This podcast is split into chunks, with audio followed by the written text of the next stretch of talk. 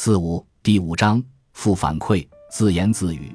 我的演讲有时候会有现场录像，这种录像我真的看不下去，尤其听不得我自己的声音。那真是我的声音？这个讨厌的家伙是谁？虽然我知道说话的人就是我，但感觉上完全不像。为什么我听自己讲话录音的感觉会与实际讲话时的感觉完全不同？当我讲话的时候。耳朵即使感知了我发出的声音，可大脑却无法像听别人讲话那样聆听我自己讲话。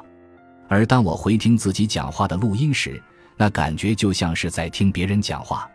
之所以会产生这种现象，部分是因为讲话造成的震动通过颅骨和组织传到内耳，产生了与外界声波进入头部时不同的刺激。但除此之外，还有更深层次的原因。即便是最原始的生物神经系统，也具有将自我和他者区分开的能力，可以感知自我行为造成的感官刺激与环境因素带来的感官刺激的不同。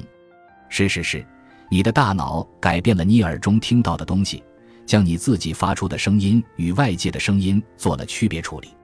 有些数码系统已经初步具备了类似有机生物的这种反身性自我意识，未来。或将有更多的数码系统能够获得这样的能力。你可能还记得，中枢神经系统向周边肌群发出的信号被称为传出或者传出信号。当你讲话时，你的大脑向胸部、喉部、嘴部和舌头的肌肉发出传出信号，相关部位的肌肉随后共同塑造声腔，赋予每个音素独特的声音。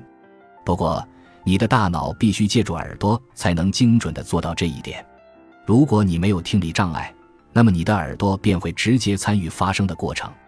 大脑中负责控制肌肉的区域会向负责分辨声音的区域发出信号，告诉他接下来会听到什么。如果听到的声音与预期不符，大脑便会对传出信号做出微调，以更好地匹配预期。人在说话时。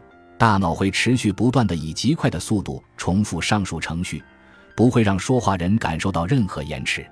可以说，你说话的声音是以你大脑中预期的声音为模板定制的。这样的机制就是工程师所说的负反馈控制的典型案例。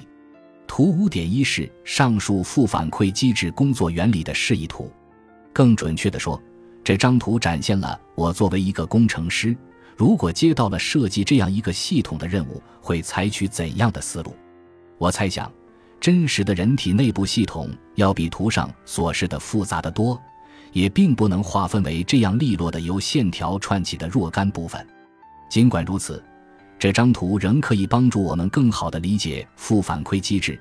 并将我们已经有了深入理解的计算机工作原理与我们虽在快速学习但仍然知之甚少的有机体运作机制联系起来。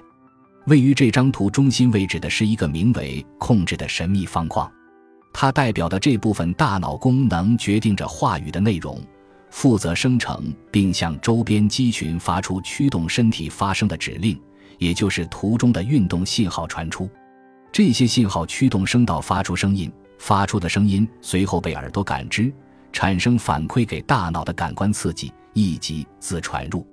所谓自传入，指的是由动物自身的动作产生的感官信号，它区别于由环境中的外部刺激产生的感官信号，也就是所谓的外传入。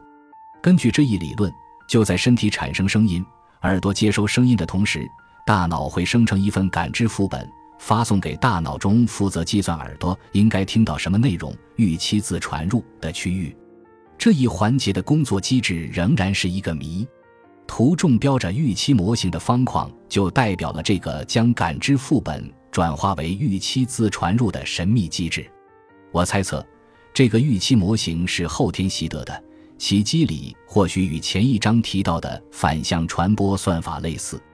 接下来就是这一整套运作中最重要的部分了。大脑将子传入与预期子传入进行比对，图中那个小圆圈表示的就是比对的过程。大脑将两个信号做减法后得到一个误差，如果两个信号相同，则误差为零，也就是说耳朵刚好听到了它应该听到的内容。因此，控制环节不需要做出任何改变。如果耳朵听到的内容与预期的不符，即误差不为零，大脑就会尝试调整向肌肉发送的信号，让误差归零。感谢您的收听，本集已经播讲完毕。喜欢请订阅专辑，关注主播主页，更多精彩内容等着你。